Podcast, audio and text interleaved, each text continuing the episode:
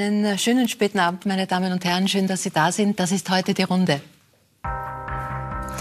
Schauspieler Karl Markovic, äh, derzeit auch im Kinofilm Der Fuchs von Adrian Geuginger zu sehen. Er spielt einen Bergbauern, der seinen Sohn aus großer Not heraus, Mitte der 1920er Jahre, wegschicken muss. Eine Geschichte über Verzeihen und das Wiederfinden der Liebe. Für Guten Morgen Österreich Moderator Marco Ventre geht in diesem Jahr ein besonderer Traum in Erfüllung. Der Sänger und ehemalige Dancingstar wird erstmals das Wenn die Musi spielt Open Air moderieren. Zuvor stimmte er jahrelang das Publikum als Warm-Upper auf diese und andere Shows ein. Die gebürtige Berlinerin Carmen Köhler war vom Beruf Friseurin. Als vor 20 Jahren ein schicksalshafter Haarschnitt ihr Leben völlig veränderte. Sie studierte Mathematik und Meteorologie und ist heute als Analog-Astronautin für das österreichische Weltraumforum tätig. Wie es dazu kam und was das überhaupt ist, wird sie dann erzählen. Renate Kaufmann ist als Oma-Influencerin auf Instagram und TikTok der Hit bei den Jungen. Ob banale Alltagsfragen wie wie entkalke ich meinen Wasserhahn oder ein Rezept für Spaghetti Carbonaro, bei der ehemaligen Lehrerin und Maria Hilfer Bezirksvorsteherin findet man immer Hilfe und Omas Rat. Das sind heute die Gäste. Herzlich willkommen. Frau Kaufmann, Sie haben einen sehr bunten Lebenslauf. Sie waren Lehrerin. Sie haben sich dann in der, in der IT-Branche ja. selbstständig gemacht. Sie waren langjährige Bezirksvorsteherin in äh, Wien-Maria Hilf. Das Vorhaben der Begegnungszone äh, fiel in Ihre äh, Amtszeit und jetzt in der Pension TikTok-Star. Mit Ihren Klickzahlen schlagen Sie die Jungen. Was kann die Oma, was andere nicht können? Ich glaube, dass sich die Menschen heute nach etwas Handfestem sehnen, nach etwas Ehrlichem. Die wunderschönen Bilder und die großen Blasen, die das Internet oft produziert, äh, die werden mit der Zeit langweilig. So wie ein kleines Kind äh, zu Beginn äh, Bilderbücher anschaut, aber dann lesen möchte, glaube ich, äh, sind auch die Menschen im Internet jetzt daran interessiert, doch etwas mitzubekommen. Und bei meinen Videos äh, präsentiere ich ja den Werdegang zum Beispiel einer Speise vom Beginn bis zum Verzehr und präsentiere auch das echte Rezept. Also mhm. Sie haben etwas davon, wenn Sie mein Video anschauen oder wenn ich eben Ratschläge gebe über irgendwelche giftigen Zusatzstoffe in der Nahrung, äh, dann haben sie einen Nutzen davon. Und ich glaube, dass das die Leute mittlerweile auch im Internet suchen. Mhm. Sie werden uns dann später erzählen, wie es dazu kam und dass das ja letztendlich schon auch mit Ihrem politischen Engagement zu tun hat. Das ist nicht ganz was anderes. Mich interessiert ja immer so ein bisschen, wie auf verschlungenen Wegen Menschen zu denen wurden, die sie sind. Marco, du bist nicht in der Showbranche geboren. Du warst, hast mal einen, einen äh, gut bürgerlichen Beruf gehabt, Zolldeklarant. Ja. Was macht man da bitte? Man verzollt Waren, die von einem Land ins andere gebracht werden oder in weitere Länder äh, transportiert werden. Und das war so ähm, dem Wunsch meiner Eltern geschuldet, mach was Gescheites. Also äh, der innere Wunsch in mir, die Leidenschaft auf die Bühne zu gehen, die hat es ja schon viel, viel früher gegeben. Ähm, damals war es halt noch so, dass die Eltern gesagt haben, wenn du nicht einen sicheren Job hast, dann machst du das nicht. Und deswegen ist es dann der Zolldeklarant worden. Das war im Prinzip aus der Not heraus. Das war, wir wohnen in äh, der Nähe von äh, Turtle Maglan, das ist die Grenze zu Italien, das Elternhaus. Und das war halt das Nächste, was sich angeboten hat. Und so bin ich zum Zolldeklaranten Schrägstrich Spediteur geworden dann, ja. Mhm. Äh, Karl, du hast natürlich als, als Schauspieler die Möglichkeit, in, auch in ganz viele, durch die Rollen, in viele beruflichen Identitäten zu schlupfen. Was warst du nicht schon alles? Du warst Kommissar, Gastwirt, Lokführer, Bürgermeister, Förster, jetzt Bergbauer. Äh, ist die Beruflichkeit dann immer, ich meine, die Rolle führt natürlich je nach Drehbuch in unterschiedlichsten Themen, aber die Beruflichkeit, kriegst du von der was mit? Ist das ein Henkel? Ist das auch ein Interesse, ein Fokus am Schauspiel? Oh ja, also sehr. Ich gehe bei meinen Rollen in erster Linie vom, vom buchstäblich Handgreiflichen aus. Mhm. Also ich verstehe Menschen schon erstmal von außen nach innen. Mhm. Äh, wie sie wie sie, wie sie aus, was, was für Typen sie sind, welche Tätigkeiten sie machen, das prägt auch ihre Bewegungen, mhm. ihr Tempo und all diese Sachen. Gab es eine, eine berufliche Rolle, die dich besonders gefordert hat oder einfach auch besonders erstaunt? Weil es sind ja da vielleicht auch Überraschungen, die man erlebt in der Auseinandersetzung mit neuen Berufen. Äh, Im Grunde genommen jede einzelne, ich könnte, ich tue mir echt schwer, da welche herauszugreifen. Natürlich war es spannend, äh, bei Die Fälscher zum Beispiel, den Prozess der Pap also einer, einer, einer Falschgeldherstellung wirklich von der Papiererzeugung bis zum Druck von Blüten mhm. nachzuvollziehen. Und das haben wir ja sowohl also im Film als auch beim, bei der Vorbereitung, im Training, bei den Proben dort gehabt. Das waren mhm. tatsächlich auch die Maschinen gab es dort und es waren dieser, dieser, dieser, dieser Zellstoffsud. Äh, das Papier wurde geschöpft tatsächlich, mhm. es wurde gepresst gepresst, es wurde aufgehängt, getrocknet. Also dieser, so einen durchgängigen Prozess mitzuerleben, eines, eines Handwerkproduktes, das passt eh zu dem, was du gerade vorhin erzählt hast, das ist etwas, äh, das kann man kaum beschreiben und das sind Erfahrungen, die, die, die sind tatsächlich, die bleiben einem. Mhm. Weil man, hat, man schätzt dann auch tatsächlich äh, Dinge anders ein. Ja. Egal was das jetzt ist. Ein Glas muss hergestellt werden eine, eine Tischplatte muss furniert werden, das machen Leute. Mhm. Und schiefe Nägel hebe ich auf zum Beispiel, dann hergehe ich auf. Also ja. habe ich von meinem Großvater gelernt, der hat da Nagelkisten gehabt. Mhm. Bei mir werden Nägel, die rausgezogen und verbogen oder verrostet sind, in, kommen in die Nagelkiste rein ja. und wenn sie mal ausgehen oder wenn ich eine passende Größe nicht vorrätig habe, dann werden die am Schraubstock Gerade glatt geklopft ja. und wiederverwendet. Ne? Also eine große Wertschätzung äh, vor den Dingen. Frau Köhler, Astronaut ist vielleicht bei Kindern, wenn sie Kinderbücher durchblättern, ein Traumberuf. War es das bei Ihnen auch? Bei mir war es auf jeden Fall auch ein äh, Kindheitswunsch. Äh, Astronautin zu werden. Bei mir war es eher so, dass ich durch die Medien sehr stark geprägt war in der Hinsicht. Denn als ich in der, im Gymnasium war, bin ich nach der Schule nach Hause gekommen. Meine Mutter war da und ähm, wir haben gemeinsam Mittag gegessen und haben danach immer Fernsehen geguckt. Und da gab es zwei Serien und die fand ich ganz toll. Und zwar einmal Raumschiff Enterprise und da fand ich diese unendlichen Weiten der Galaxien und dieses Bereisen der anderen Planeten total spannend. Und danach kam MacGyver und äh, mal abgesehen davon, dass ich vielleicht ein bisschen in ihn verknallt war, ähm, war es auch so, dass ich es absolut großartig fand, wie er mit seinen mangelhaften Ressourcen alles bewerkstelligt hat. Er war immer sehr kreativ, ähm, hat alles, alles geschafft, friedlich auch, ohne Waffen. Und für mich war irgendwie so MacGyver auf der Enterprise, das war für mich irgendwie so, wie so ein Astronaut. Und das wollte ich auch total Aber gerne machen. das war zunächst einmal die Teenager-Faszination, die Sie weggepackt haben, als dann äh, um die Berufswahl geht. Denn da haben Sie zunächst mal eine Friseurlehre mhm. anvisiert und waren als Friseurlehrling äh, im Laden. Ähm, es war ein ja, schicksalshafter Haarschnitt, der Ihr Leben ändern sollte. Äh, wie war das damals? Es gab einen besonderen Kunden. Genau, ich hatte einen Kunden, der war Wirtschaftsprofessor und ich habe ihm dann die Haare geschnitten, wie man das so macht und äh, im Friseursalon. Und er hat dann ein bisschen so Smalltalk gehalten und hat mich dann gefragt, ob ich denn lese. Und dann habe ich gesagt, ja, ich lese.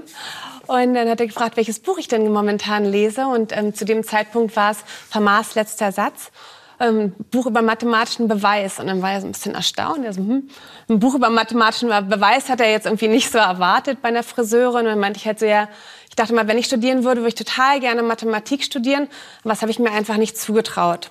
Und dann meinte er, ja, wenn man an was Interesse hat, wenn man für was begeistert ist, dann kann man das auch. Und so nahmen die Dinge ihren Lauf und äh, hat mir dann auch immer unterschiedliche mathematische Programme mitgebracht. Meine Kollegen da haben mich auch sehr unterstützt, haben mir auch immer irgendwelche mathematischen Rätsel mitgebracht und auch mein anderes Umfeld und Freundinnen und Freunde haben mich auch unterstützt. Und dann habe ich nach der Friseurausbildung, nach der abgeschlossenen, dann ähm, Mathematik studiert. Mathematik und Meteorologie in Physik dann äh, promoviert. Mhm. Ähm, Sie haben gerade gesagt, das traut man einer Friseurin nicht zu. Äh, haben Sie auch während des Studiums da noch irgendwelche Vorbehalte oder Vorurteile gehört, äh, wenn Sie Ihre Geschichte erzählt haben? Nee, es war eher andersrum. Als ich Friseurin war und dann habe ich mal was Dummes gesagt, war so, ah ja, ist Friseurin und blond, Und dann später, als ich dann Mathe studiert habe, war es eher so, dann hatte ich so den Freischein für alles. Da konnte ich alles sagen, was ich wollte, weil ich ja Mathe studiere. hat denn, weiß denn der Professor, was er, was er angestellt hat? Haben Sie bis heute Kontakt mit ihm? Bis heute habe ich keinen Kontakt, aber ich hatte ihn damals tatsächlich angerufen, hatte mich bei ihm bedankt ähm, und ihm gesagt, dass ich jetzt Mathe studiere. Und ja, dass er da mein Leben gelenkt hat. Das in, in, in unglaublicher Geschichte. Also man muss sich nach dieser Geschichte wirklich äh, überlegen, was man mit seinem Friseur oder seiner Friseurin redet das nächste Mal. Äh, und äh, worin man vielleicht äh, einander inspirieren kann. Mhm. Äh, Sie haben heute hauptberuflich ein eigenes Unternehmen, das sich mit Wetter- und Erdbeobachtungsdaten beschäftigt. Nebenberuflich sind Sie ehrenamtlich beim österreichischen Weltraumforum als Analogastronaut mhm. tätig. Ähm, was kann man sich darunter vorstellen? Analogastronauten sind Personen, die hier auf der Erde bleiben, um hier Forschung zu betreiben für spätere astronautische Missionen, wie zum Beispiel dann zum Mars oder zum Mond.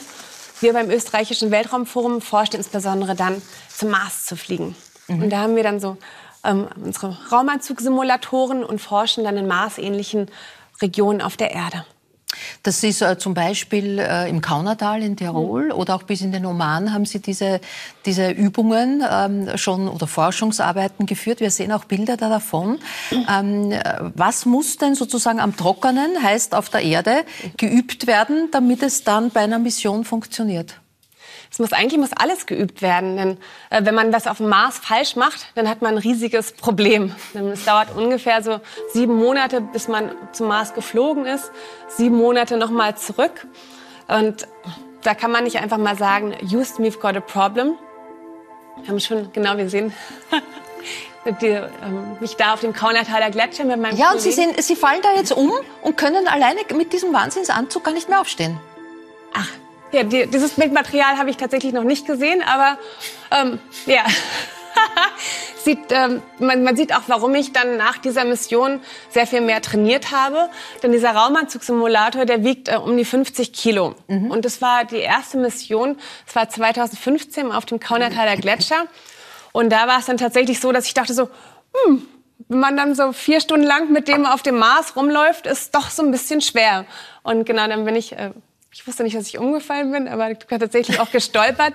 Ähm, und da hatte ich dann tatsächlich Schwierigkeiten aufzustehen. Dann mit den Jahren, es war 2015, jetzt acht Jahre später, habe ich da auf jeden Fall meine Techniken entwickelt und auch die mhm. Muskeln dafür entwickelt, dass ich alleine aufstehen kann. Und können Sie Beispiele geben, was da jetzt dann an konkreten Tätigkeiten geprobt wird für, für, für oben? Also zum einen proben wir wirklich, wie es ist, diesen Raumanzug-Simulator zu tragen oder dann halt auch im Raumanzug. Mhm. Der besteht aus drei unterschiedlichen Schichten. Man hat zum einen eine thermische Unterwäsche und darüber trägt man ähm, so ein Exoskeleton. Das kann man sich auch vorstellen wie so ein Altersanzug. Ich kenne es auch, wenn man bei der Internationalen Raum, äh, Raumstation aussteigt. Die Astronauten die haben ja diese weißen, riesigen Anzüge an und so einen Druckanzug. Und dieser Druckanzug, der wird nachsimuliert mit dem Raumanzugsimulator. Und dann die äh, dritte Schicht ist dann dieses silberne. Ähm, und mit diesem Raumanzug-Simulator gucken, schauen wir, wie kann man sich bewegen. Zum Beispiel, was für Experimente kann man durchführen.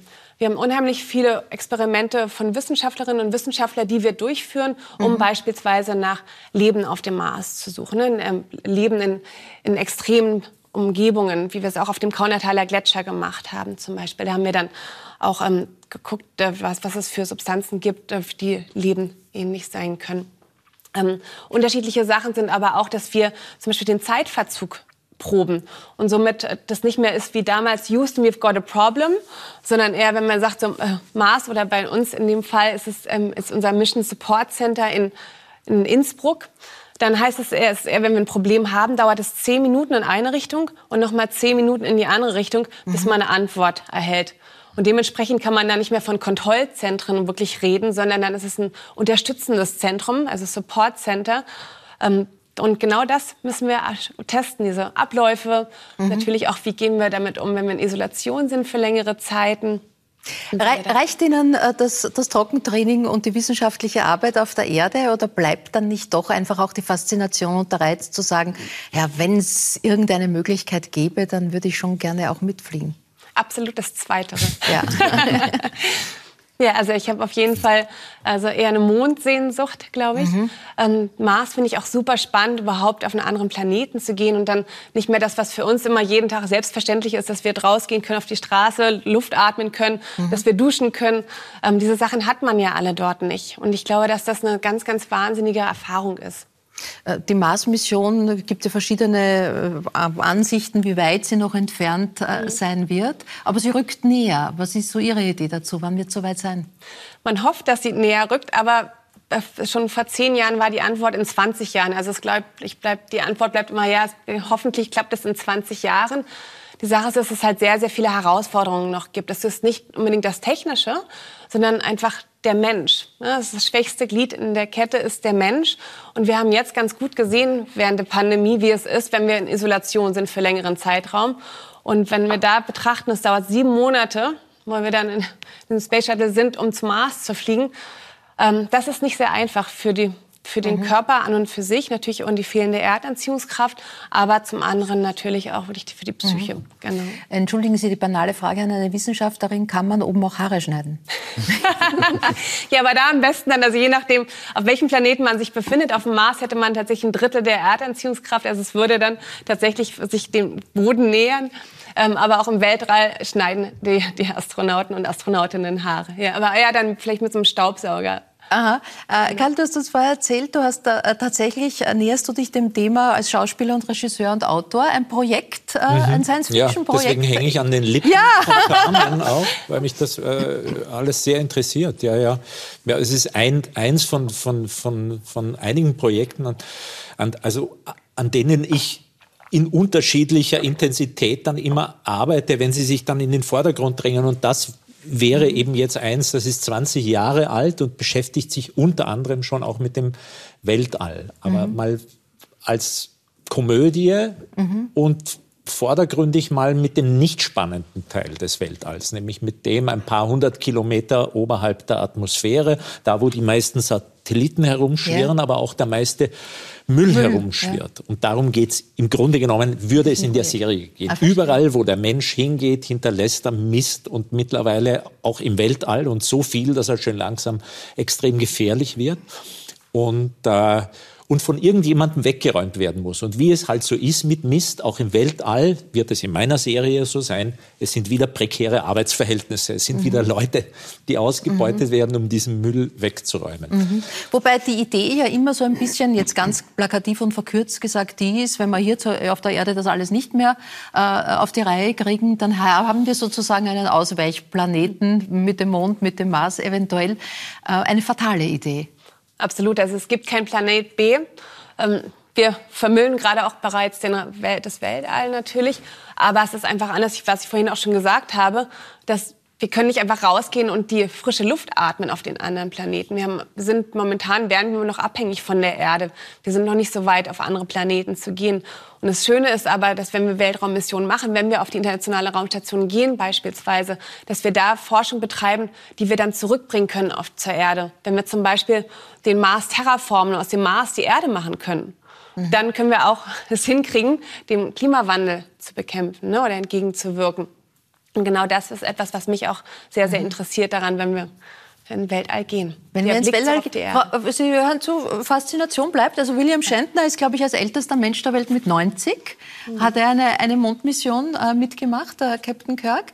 Ähm, reizen Sie diese Bilder und auch diese sehr romantischen Beschreibungen dann, äh, die Erde von oben gesehen? Mhm. Was tut das mit Ihnen, Frau Kaufmann? Also ich kann mich noch gut erinnern, als der erste Mensch den Mond ja. betrat. Das war, ich war damals Kind.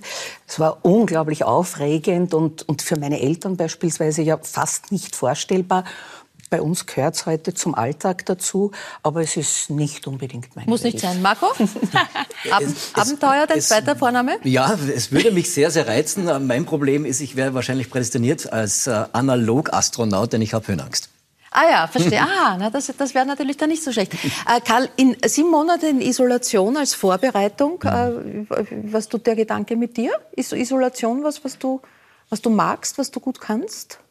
Dieses Zurückgeworfensein auf dich selber? Ich bilde mir ein, ich, ich, ich würde es schaffen, aber bei sieben Monaten, glaube ich, das kann man, das übersteigt die Vorstellungskraft, also auch eines Schauspielers. Ich, ich, ich, ich behaupte, es würde einem Menschen wie mir womöglich leichter fallen als anderen, aber sicher sein, wie, wie ich bei sieben Monaten, auch nur bei einem Monat reagieren würde. Also Während ich spreche, bin ich schon wieder vorsichtig, weil, ich ans Gefängnis gedacht habe. Ja. Ich weiß nicht, ob ich überhaupt eine Woche aushalten würde. Mhm. Es kommt also, man redet immer dann so. Ja, genau. ja, bringt, oder? Ja, absolut. Und, und genau. Genau. Äh, wobei, äh, du bist gerade in, in, zwei Kinofilmen zu sehen. Lass uns beide besprechen. Der Fuchs, eine so wunderschöne Geschichte, äh, wahre Geschichte von Adrian Geuginger.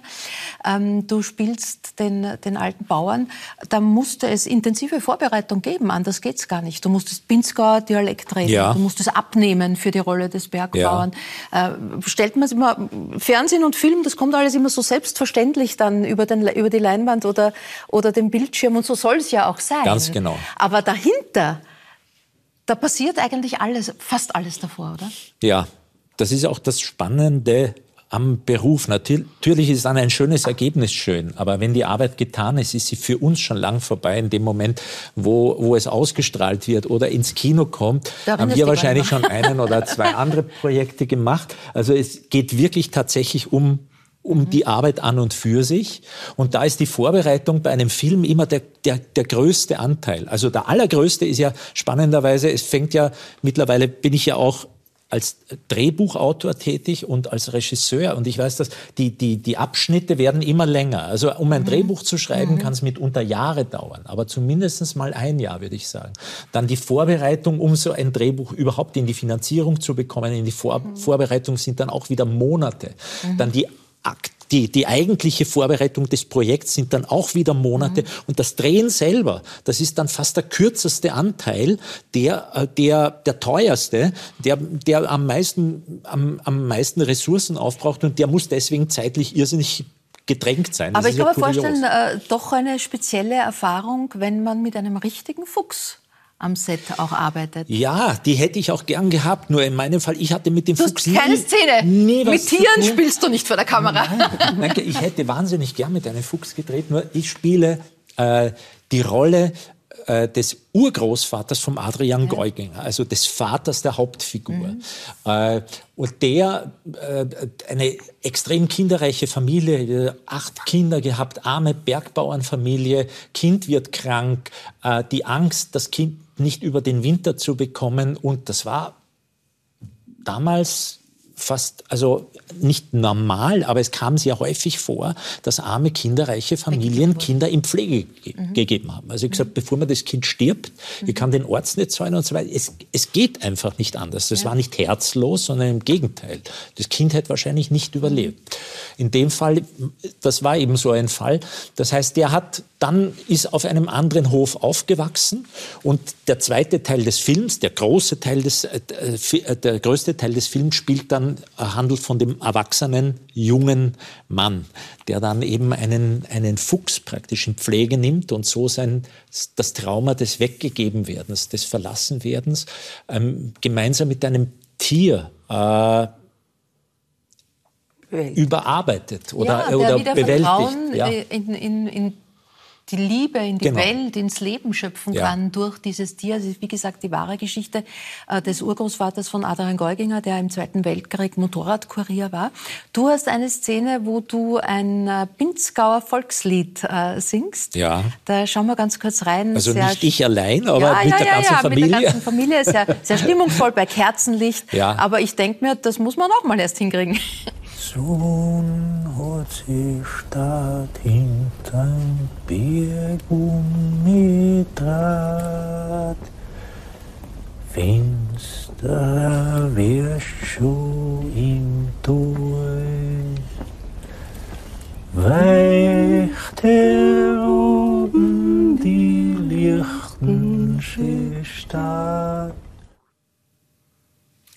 muss man erst hinkriegen, den Dialekt. Ist das eine Standardübung für einen Schauspieler, Dialekt lernen? Äh, es kommt immer wieder vor, also, aber Standard würde ich, würde ich nicht sagen. Also es ist gefürchtet, auch von mir, mhm. weil, weil man, also es gibt ganz, ganz selten Fälle, wo es wirklich so stimmt, dass selbst Einheimische ja. sagen, das klingt ganz genauso. Das kriegt man nahezu ja. nicht hin äh, weil es eben ein Dialekt ist, weil mhm. das eben die Muttersprache, der Mutterklang war, weil er sich färbt bis, bis in die kleinste Endung. Das nachzu, das würde Jahre brauchen wahrscheinlich. Mhm. Äh, man kriegt's, sagen wir mal, für die Mehrheit hin von Menschen, die den Dialekt auch nicht sprechen und ihn glauben. Man kriegt es für alle hin, die den Dialekt nicht sprechen und sagen, ja, aber das klingt jetzt so, ich glaube, das könnte stimmen. Mhm. Für alle, die den Dialekt sprechen, wird es nie ganz stimmen. Mhm. Aber es ist mit Sicherheit einer der schwierigsten Übungen, etwas, was so komplett selbstverständlich ist, fast wie das Atmen, sich anzulernen und dann wieder so wegzutrainieren, dass es dann beim Spielen nicht die, das komplette Spiel beansprucht, die Konzentration einfach. Und das war, beim Lied ging es ja noch, aber es gibt eine, eine relativ lange Geschichte im Film, die ich dem kranken Kind erzähle, mhm. der mich fragt, ob, er, äh, ob, man Angst, ob, ob ich Angst vorm Sterben hätte. Und ich erzähle ihm eine, ein Märchen, ein Volksmärchen über den Tod, der einen, ein, ein Bauer, der den Tod trifft und den Tod überlistet, weil er mhm mit dem Tod verhandelt. Noch nicht jetzt zu sterben, sondern erst in 20 Jahren. Und das ist eine relativ lange Geschichte gewesen. Und wenn man da dann immer dran denkt, wie spreche ich das jetzt richtig aus, anstatt die Geschichte emotional, authentisch zu spielen, äh, dann ist natürlich äh, vorbei. Ja, das, mhm. geht, das geht das geht dann nicht mehr. Also da wird es dann wirklich schwierig. Auf der anderen Seite leicht will man es haben. Das alles, was, was ja, einem ja. wichtig ist, ist kost, kostet was. Aber es führen dich diese Themen alle so ein bisschen in die Richtung, äh, was man von hier aus sehen kann, äh, nach, dem, ähm, nach der Buchvorlage von Marianne Lecki, derzeit auch noch in den Kinos zu sehen.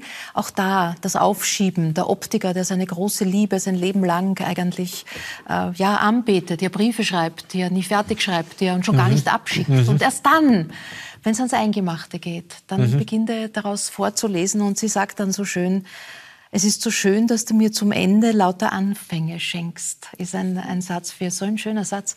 Sind das Fragen, die dich ja knapp vom 60er, den wir in diesem Jahr begehen, ähm, auch umtreiben? Dieses, was geht sich noch aus? Was lohnt es nicht wegzuschieben mehr? Für mich persönlich äh, weniger, als dass es mich an Figuren interessiert. Für mich, ich persönlich bin ein Mensch, der extrem in der Gegenwart lebt, im Moment lebt und versucht, den Moment auch tatsächlich den anzunehmen. Und wenn ich im Wartezimmer vom Augenarzt sitze, versuche ich auch diese Momente als das intensivste Mögliche zu erleben, weil ich habe nichts anderes als das jetzt. Mhm. Und ich wäre blöd, wenn ich diese Zeit vertue und mir nachher sagt, das war jetzt vertane Lebenszeit, das nutzt aber nichts. Ich kriege die ja nicht nachher irgendwo anders zurück. Sondern es kann ja auch hier interessant sein. Menschen zu beobachten oder mit sich selbst zu sein, was man mhm. immer seltener ist, weil wir meistens das Handy auftragen und herumscrollen, mhm. anstatt dass wir die, die Zeit nützen, die seltene, die wir haben in der U-Bahn oder so. Ich fahre sehr viel öffentliche Verkehrsmittel, äh, dass man sagt, das war da früher ganz normal, dass man beim Fenster ausgeschaut hat und scheinbar nichts gedacht hat oder irgendwo sich in Gedanken verloren hat. Das ist ganz wichtig. Und da sind wir wieder beim Verloren. Eben, um zurückzukommen zu deiner Frage, verlorene äh, Gelegenheiten, verlorene Existenzen, nicht gelebtes, nicht ganz gelebtes, nicht getrautes, gewünschtes, das sind die stärksten mhm. äh, Figurenbringer in der Literatur, im Kino überhaupt. Mhm. Äh, kein Mensch schaut sich eineinhalb Stunden ein Glück über ein vollkommenes äh, einen Film über ein vollkommenes glückliches Leben an. Das interessiert niemand. Mhm. Das ist unspannend. Es ist ja auch das, es gibt ja das berühmte Buch von Bonnie Ware, die als äh, Krankenschwester gearbeitet hat in Australien und die Menschen beim Sterben begleitet hat und gefragt hat, was sie beschäftigt in dieser Zeit. Und das sind genau die Dinge, die versäumten Gelegenheiten. Das, ja. nicht, das, nicht das Bereuen, nicht das, was mhm. stattgefunden hat, sondern mhm. das, was man noch gerne vorgehabt mhm. hätte. Ja. Das, das ist die Idee. Adrian Geuginger hat viele Jahre mit seinem Urgroßvater geredet geredet. Das war die Grundlage ja. für, die, für, das Buch dazu. Äh, ist dieses Gespräch mit, mit der eigenen Familie, mit den Altvorderen auch was, was es bei dir gibt oder gegeben hat? Immer wieder. Immer wieder. Und es, wenn bereuen ist zu viel gesagt, aber, aber wenn ich sage, was ich gerne noch nachholen würde, wenn ich es könnte, wäre mehr mit meiner Oma noch gesprochen zu haben über die mhm. wirklich schwierige Zeit als alleinerziehende Mutter von drei Kindern, die sich während mhm. des Krieges aus der Gegend von Berlin nach Österreich nach Wien Umgebung durchschlagen muss, war man bei der Wehrmacht eingezogen. Äh, die, die, die Rote Armee rückte immer näher. Man hat sie irgendwo mehr noch in, ein, in, in eine friedlichere Gegend gezogen. Etwas, was wir heute täglich in Berichten wieder aus der Ukraine mhm. miterleben. Wer hätte mhm. das gedacht? Aber das, da hätte ich heute noch gerne mehr, mehr von, von ihr gehört, wie, wie sie das auch erlebt hat. Nämlich gar nicht mal nur die, die, die Geschichtensachen, sondern die, wie es für sie war. Was, was, was sie sich da oft gedacht hat, wo sie sich hingeträumt hat, an welche mhm. Zukunft sie sich gewünscht hätte. Was sie sich vorgestellt hat als 18-jähriges Madel, mhm. das war sicher nicht, äh, das war das war, da waren sicher auch Träume dabei, die man sich in der Generation wahrscheinlich sofort verbeten hat.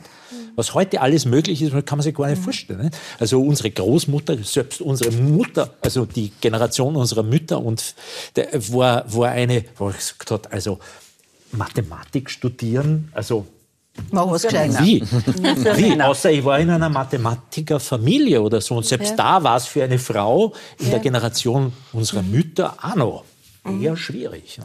Marco, dein Papa kam ja aus Italien ähm, und ich kann mir vorstellen, dass bei dem, was der Karl gerade erzählt hat, da bei dir einiges zurückgekommen ist. Du hast ihn in dieser letzten Zeit, ähm, als es bei ihm ans Eingemachte ging, äh, mhm. sehr intensiv äh, begleitet. Waren das Gespräche und Themen, die da gekommen sind? Leider zu wenig. Mhm. Würde ich jetzt auch so sagen. Und es äh, sagt ein schönes Sprichwort auch, äh, keine Zukunft vermag das gut zu machen was du in der Gegenwart äh, verpasst oder versäumt hast.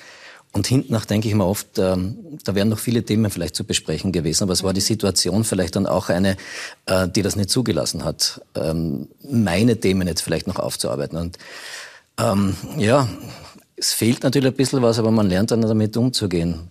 Mein Papa war immer so ein, ein stolzer Mann mhm. auf seine Burben, aber er hat es nie zeigen können zum Beispiel. Das ist etwas, was mir immer so ein bisschen fragend zurückgelassen hat und immer, immer wenn er stolz auf seine Buben war, dann hatte er Tränen in die Augen. Und wenn man ihn auf das angesprochen hat, dann hat er es irgendwie immer so bagatellisiert. Er hat immer gesagt, ich habe was im Auge. Mhm. Und irgendwann hat man dann damit äh, umgehen äh, gelernt und äh, man hat gewusst, jetzt habe ich etwas gemacht, das den Papa stolz gemacht hat. Ja. Und äh, über diese Dinge hätte ich gern viel, viel mehr mit ihm gesprochen. Auch, äh, ja, aber die Zeit war dann leider nicht mehr da. Mhm.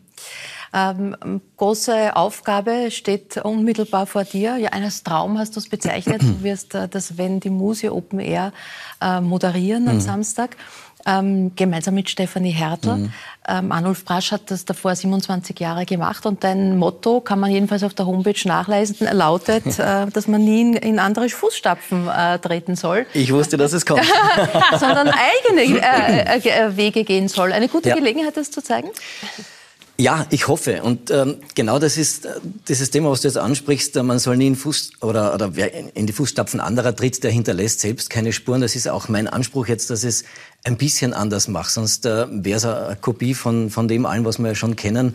Und der Arnulf hat das ja großartig gemacht die letzten 27 Jahre. Und für mich ist es auch eine, eine große Ehre, ich werde das auch mit, mit großer Demut entsprechend weiterführen oder zu versuchen weiterzuführen, äh, was er da sozusagen auch geschaffen hat in diesen 27 Jahren. Wobei du Aber kennst das ganze, äh, den ganzen Zirkus aus vielerlei Perspektive. Du ja. kennst das als Zuschauer, du kennst das als Musiker, du bist dort schon aufgetreten ja. und du kennst das als Warm-Upper. Mhm. Das ist jetzt eine Tätigkeit, die den Fernsehzuschauern und Zuschauern vielleicht nicht so vertraut ist. Das hast du bei der Musik gemacht, aber auch beim Musikantenstadel und bei anderen großen Shows. Starnacht und wie sehen da Bilder, Jubeln zum Beispiel ist in der Hand oder Applaus. Was ist die Aufgabe des Warm-Uppers?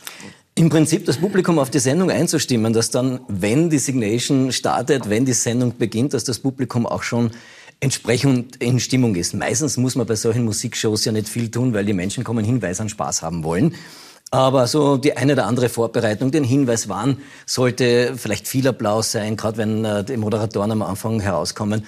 Ähm, das macht man dann halt gemeinsam im Publikum. Das dauert dann meistens so eine Dreiviertelstunde, Stunde vorher. Und das habe ich liebend gern gemacht. Mhm. Die Show vor der Show sozusagen. Die Show vor der Show. Und ähm, ja. man darf dort ja auch viel mehr. Ja, mhm. Da sind ja keine Live-Kameras mit dabei. Man darf Blöde Witze erzählen, alles Mögliche. ja, ja wenn, wenn man so will.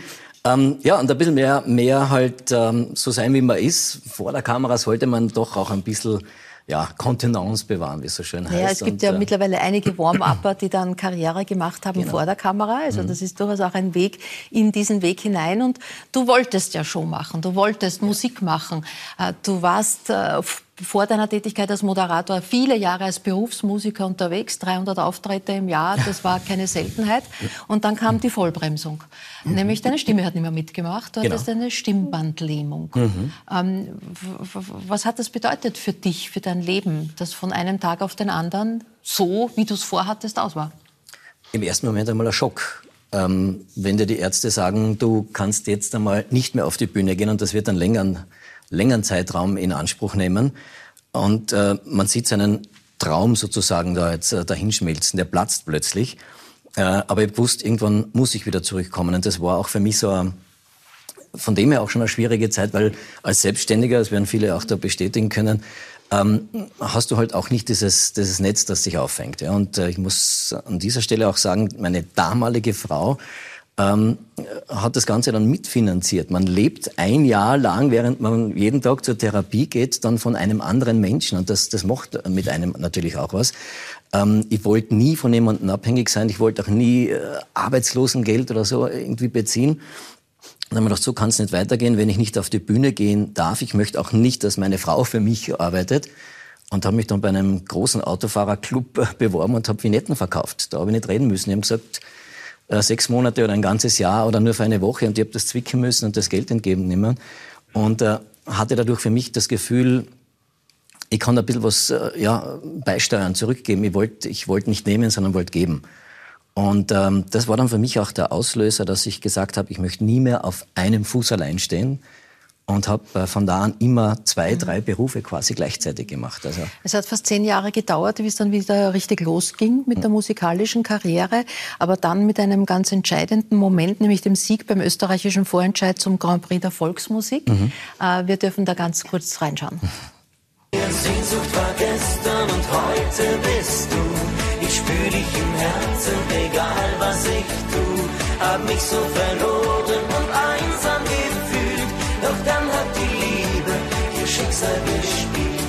schickte ein Wunder, das aussah wie du. Mit Augen, die sagten mir, alles wird gut. Ich geh dir entgegen, du kommst auf mich zu. Ja, Sehnsucht war gestern und heute bist du. 19,1 Prozent für Marcio Rente und Band. Das kennt man ja von verschiedenen Ausscheidungen, Castingshows und ich weiß nicht was, dieser unbarmherzige Moment, wenn dann wirklich ein Be Ergebnis bekannt gegeben wird. Wie war er mit Abstand gesehen? Und das ist ja jetzt schon mehr als zehn Jahre her. eben nicht gerechnet damit. Also wir wollten einmal grundsätzlich gar nicht dahin. Damals unsere Plattenfirma, das Management hat gesagt, äh, mit dem Titel, da fahren wir hin, das wird was. Und äh, wir wollten eigentlich das Lied gar nicht äh, innerhalb der Band. Wir wollten es irgendwie ein bisschen moderner machen und das war doch noch unter Anführungsstrichen volkstümlicher gehalten. Wir sind dann trotzdem hingefahren und dass es dann so ausgeht, äh, damit haben wir absolut nicht gerechnet, weil es waren so viele äh, namhafte Künstler in diesem Bewerb mit dabei, die dann eben in diesem Ranking schon genannt wurden, beziehungsweise noch nicht genannt wurden. Und ich habe mir gedacht, jetzt kann nur mehr einer von diesen großen Namen ganz vorne auf der Eins stehen.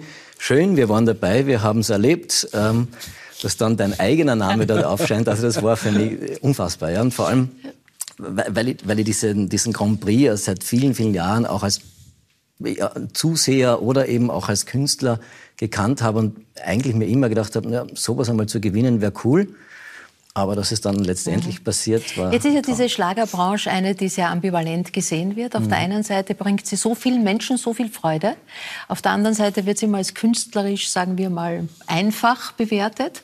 Ähm, Viktor Gernot, der bekannte Kabarettist, hat ja eine Zeit lang auch mit Schlagerstars ähm, gearbeitet, mit Nicole, mit Roy Black, mit Chris Roberts.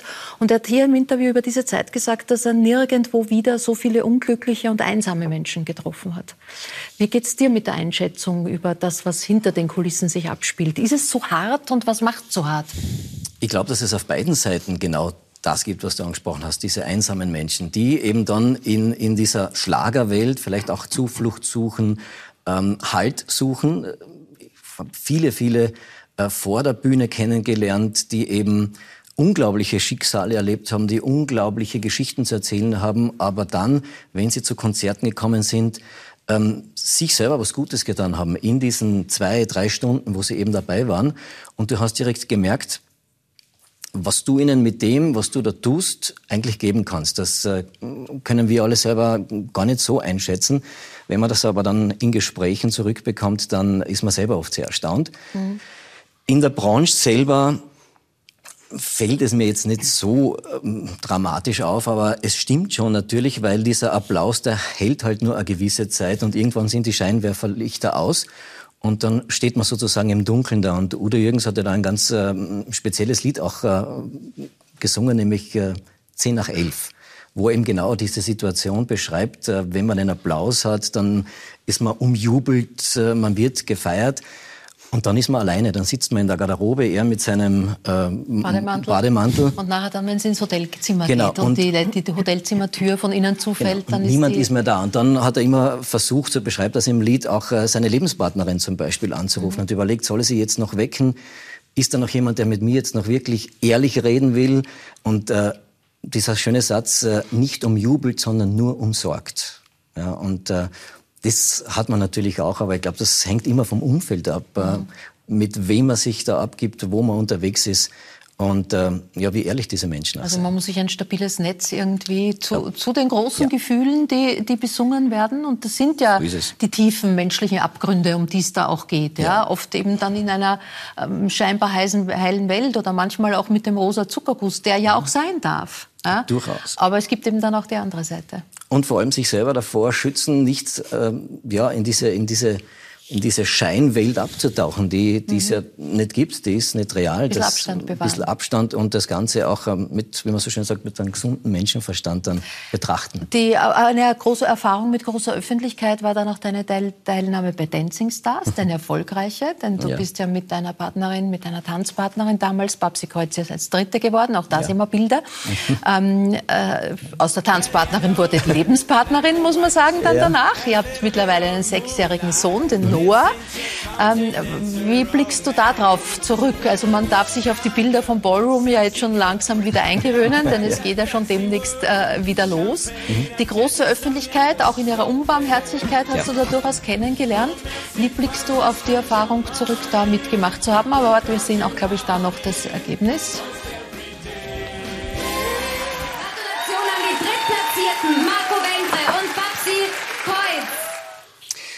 Ja, ich blicke da mit gemischten Gefühlen natürlich zurück, so wie du sagst, diese Unbarmherzigkeit der Öffentlichkeit, die kann dann einen schon, wenn man da unvorbereitet hineingeht, ähm, ja, ziemliche Sorgenfalten bereiten. Mhm. Da braucht man dann auch eben wieder das entsprechende Umfeld. Auf der anderen Seite blicke ich aber äh, mit sehr vielen schönen und positiven Gefühlen auf diese Zeit zurück. Und Dancing Stars hat mir ein neues Leben sozusagen geschenkt, wenn man so will.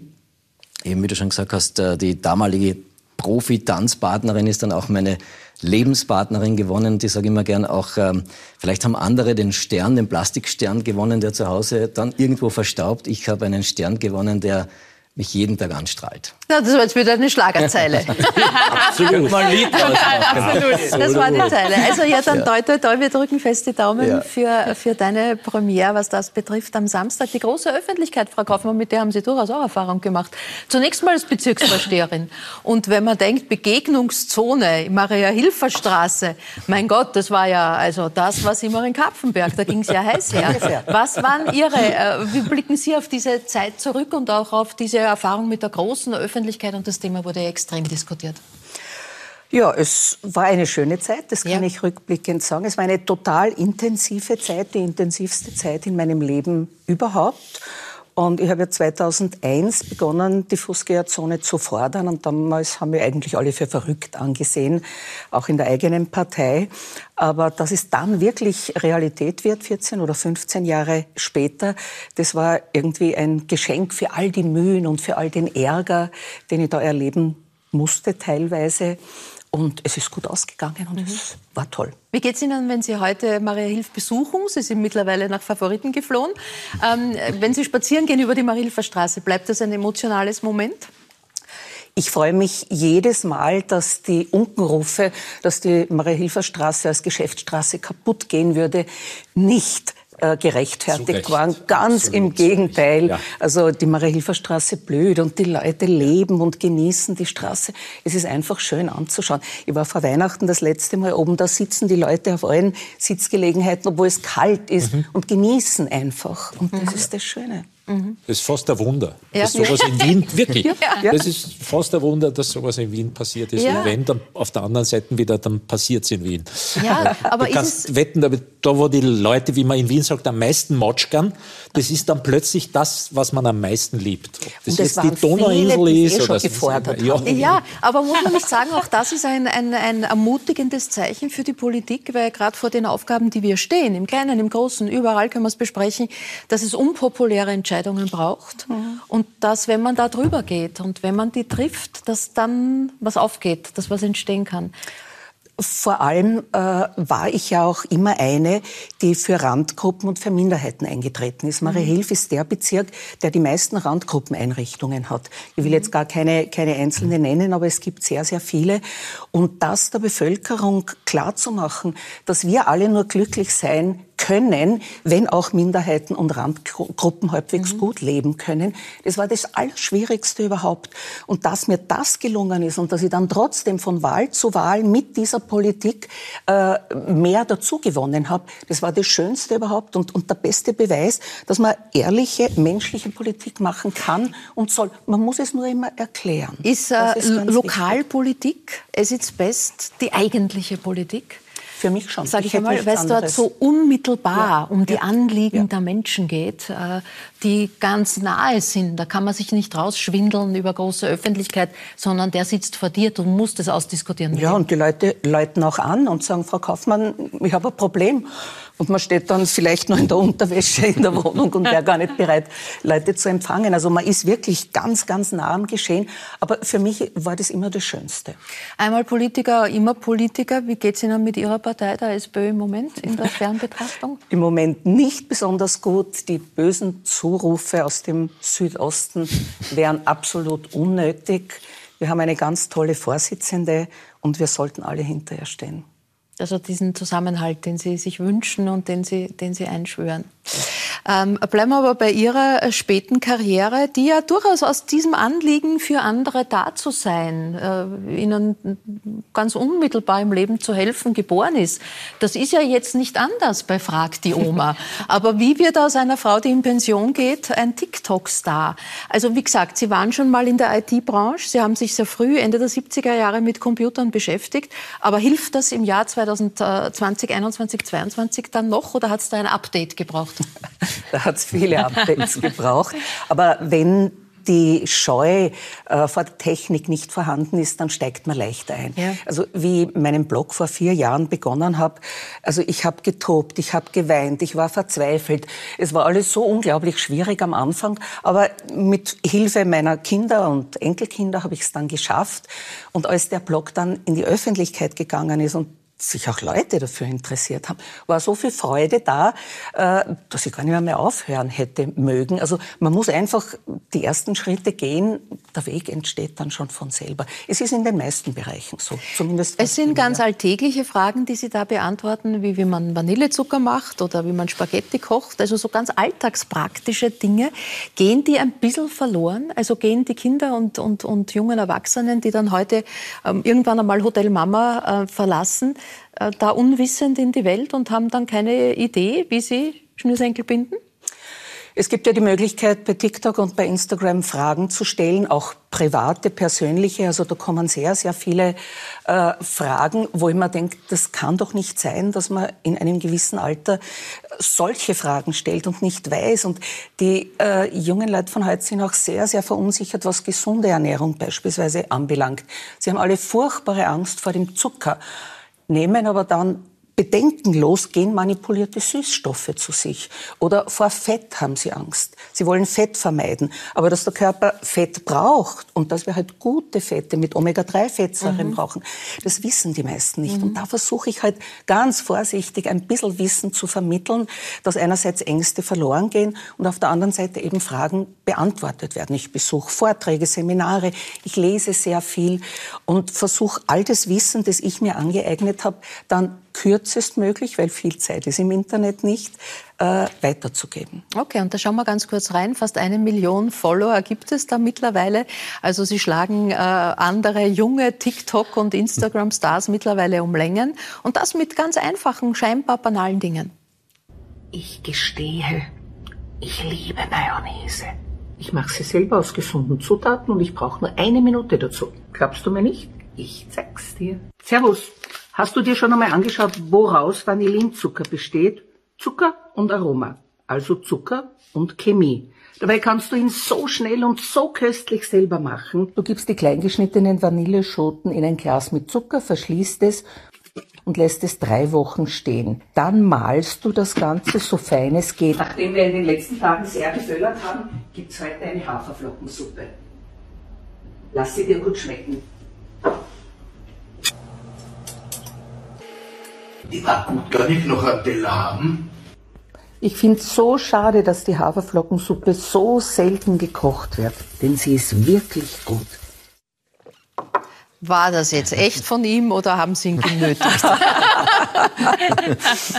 er, er wurde von einem Follower als Küchenelf bezeichnet, Aha. weil nach dem Kochen darf ich und äh, Filmen natürlich, darf ich dann mit meinen beiden Handys, mit denen ich das alles aufzeichne, die Küche verlassen und er räumt weg und putzt. Das Na, ist der also. größte Segen Ja, das überhaupt. muss man schon sagen. Äh, Karl, gibt es so Dinge, wo du sagst, dass das war bei dir, die fragt die Oma oder vielleicht auch fragt die Mama? Also sind das gibt Situationen, Themen, Dinge, die man im Alltag braucht? Also du hast schon gesagt, die Nägeln vom Opa, äh, Ja, die, ja. Die, da war der Opa offenbar ein, ein wichtiger Bezugspunkt. ständig äh, auf eine Art, dass es einfach vom, vom Dabeisein gelernt wurde. Also mir hat nicht mein Opa gesagt, du darfst nie Nägel wegschmeißen, sondern ich habe einfach gemerkt, wie er es macht. Das hat, fand ich spannend und man übernimmt Dinge dann. Wenn man wie heute immer seltener dazu kommt, so ganz einfache, praktische Sachen überhaupt mitzuerleben, Genau. weil in der Familie immer seltener Zeit ist, zu Hause zu kochen, beim Kochen mithelfen, dabei zu sein. Oder auch, man muss nicht einmal mithelfen, sondern zuschauen. Wenn man das nicht einmal erlebt, dann merkt man ja auch gar nicht, dass das eventuell faszinierend sein kann oder zumindest praktisch angenehm gut sein kann. ne?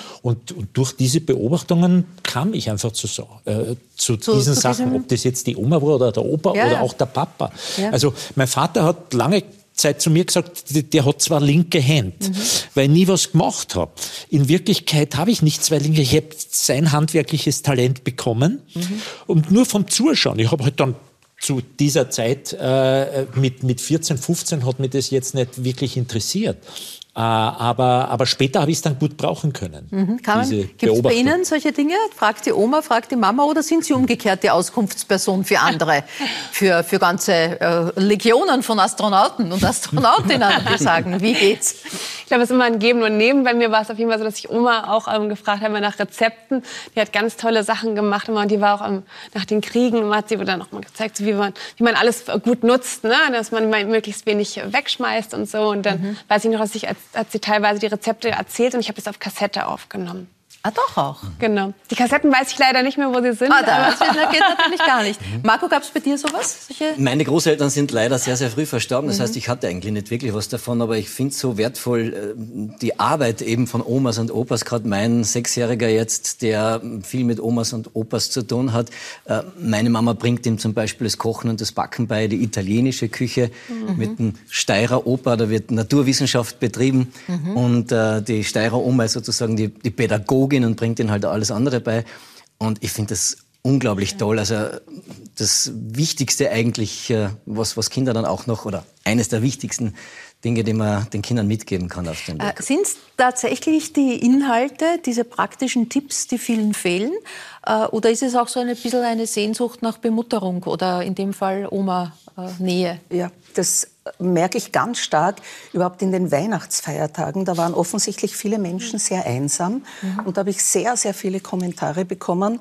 Leute, die sich wünschen, ich wäre ihre Oma und die dann auch ihre Sorgen ein bisschen geschildert haben. Ähm, ein elfjähriger Bub zum Beispiel oder Leute, die ausgewandert sind und im neuen Kulturkreis nicht gut zurechtkommen. Also aus allen Kontinenten habe ich schon Kontakte mittlerweile. Und da tue ich mir dann sehr schwer. Ich habe zwar ein bisschen Psychologie als Lehrerin mitbekommen, aber dass ich da nicht äh, in die Gefahr laufe, Ratschläge zu geben, mhm. sondern die Leute nur einfach ermutige, ihren Weg zu gehen und zu ihrem Weg zu finden. Aber es gibt sehr, sehr viele, die eben wirklich Kontakt suchen, den Austausch, die Kommunikation suchen. Äh, solche TikTok-Videos äh, zu machen und auf Instagram zu performen, das ist alles extrem zeitaufwendig mhm. und braucht, wie wir äh, schon gesagt haben, auch technisches Know-how. Wie, wie viel Zeit, wie viel Raum nimmt es in Ihrem Leben ein? Also mittlerweile würde ich sagen, sechs Stunden am Tag schon. Nein. Boah. Es ist enorm. Und steigern will ich es nicht mehr, aber weniger soll es auch nicht werden. Es passt, mein Mann ist damit einverstanden, meine Kinder und Enkelkinder auch. Und ja, ich werde schneller werden mit der Zeit. Ich mache das ja in Wirklichkeit erst seit dem 3. November. Mhm. Da habe ich das erste Video auf Instagram veröffentlicht und ab da dann regelmäßig. Ich werde sicher noch schneller und es wird vielleicht ein bisschen weniger, schauen wir mal. Was waren so die kuriosesten Anfragen, äh, die es gegeben hat oder wo Sie selber äh, schon dann sich selber auch informieren mussten, um da entsprechend dann zu performen? Also Kurioses fällt mir im Moment nichts ein, aber es gibt so, so ganz nette äh, Kommentare zum Teil, die wirklich Freude machen, mhm. äh, wo man das Gefühl hat, derjenige oder diejenige hat wirklich jetzt Freude mit diesem Kanal, schaut regelmäßig rein, gibt Feedback. Das ist das Wunderschöne daran. Also man bekommt wirklich was zurück für die viele Mühe, man hat. Ich mache ja keine Werbung. Äh, ich, ich will nach, nach niemandes Pfeife tanzen sozusagen. Habe zwar viele Angebote gehabt, aber ich könnte auch nicht jemanden bewerben, der irgendwelche Zusatzstoffe verwendet, die ich dann mhm. verteufel. Also das passt alles nicht zusammen. Also als Oma-Influencerin könnte man von Sponsoren leben. Ja. Äh, aber wie, äh, wie geht's mit Gleichaltrigen? Was sagen Freundinnen und Freunde? Also jetzt nicht, wo sie nicht die Oma sind, sondern eben die Gleichaltrige. Können die mit der Idee und mit dieser Kommunikationsform was an, anfangen? Also Freunde ja, aber aus dem Internet kommt eigentlich von Fremden, von Followern weniger aus dieser Altersgruppe. Also da habe ich noch nicht viel Kontakt. Also da habe ich mit sehr vielen Jungen Kontakt. Ja. ja. Ja, also Österreichs bekannteste derzeit und erfolgreichste Oma-Influencerin heute bei mir zu Gast. Dankeschön äh, für die Gespräche. Danke, dass Sie, dass ihr euch Zeit genommen habt, hier zu sein. Ich darf Sie auch einladen, nächste Woche wieder äh, mit dabei zu sein. Es wird dann Schauspieler und Autor Michael Ostrowski da sein. Ich freue mich auf Sportreporter Legende Robert Seger. Mal schauen, ob mit oder ohne Norweger Pulli. Auf die frühere grünen Politikerin Ulrike Lunacek, die auch ein Buch über ihren Vater geschrieben hat. Und äh, Kulturredakteurin und Moderatorin äh, Theresa Vogel, die auch einen Ausflug in die Schauspielerei gemacht hat. Das alles dann nächste Woche. Für heute sage ich auf Wiederschauen. Toi, toi, toi und gute Nacht.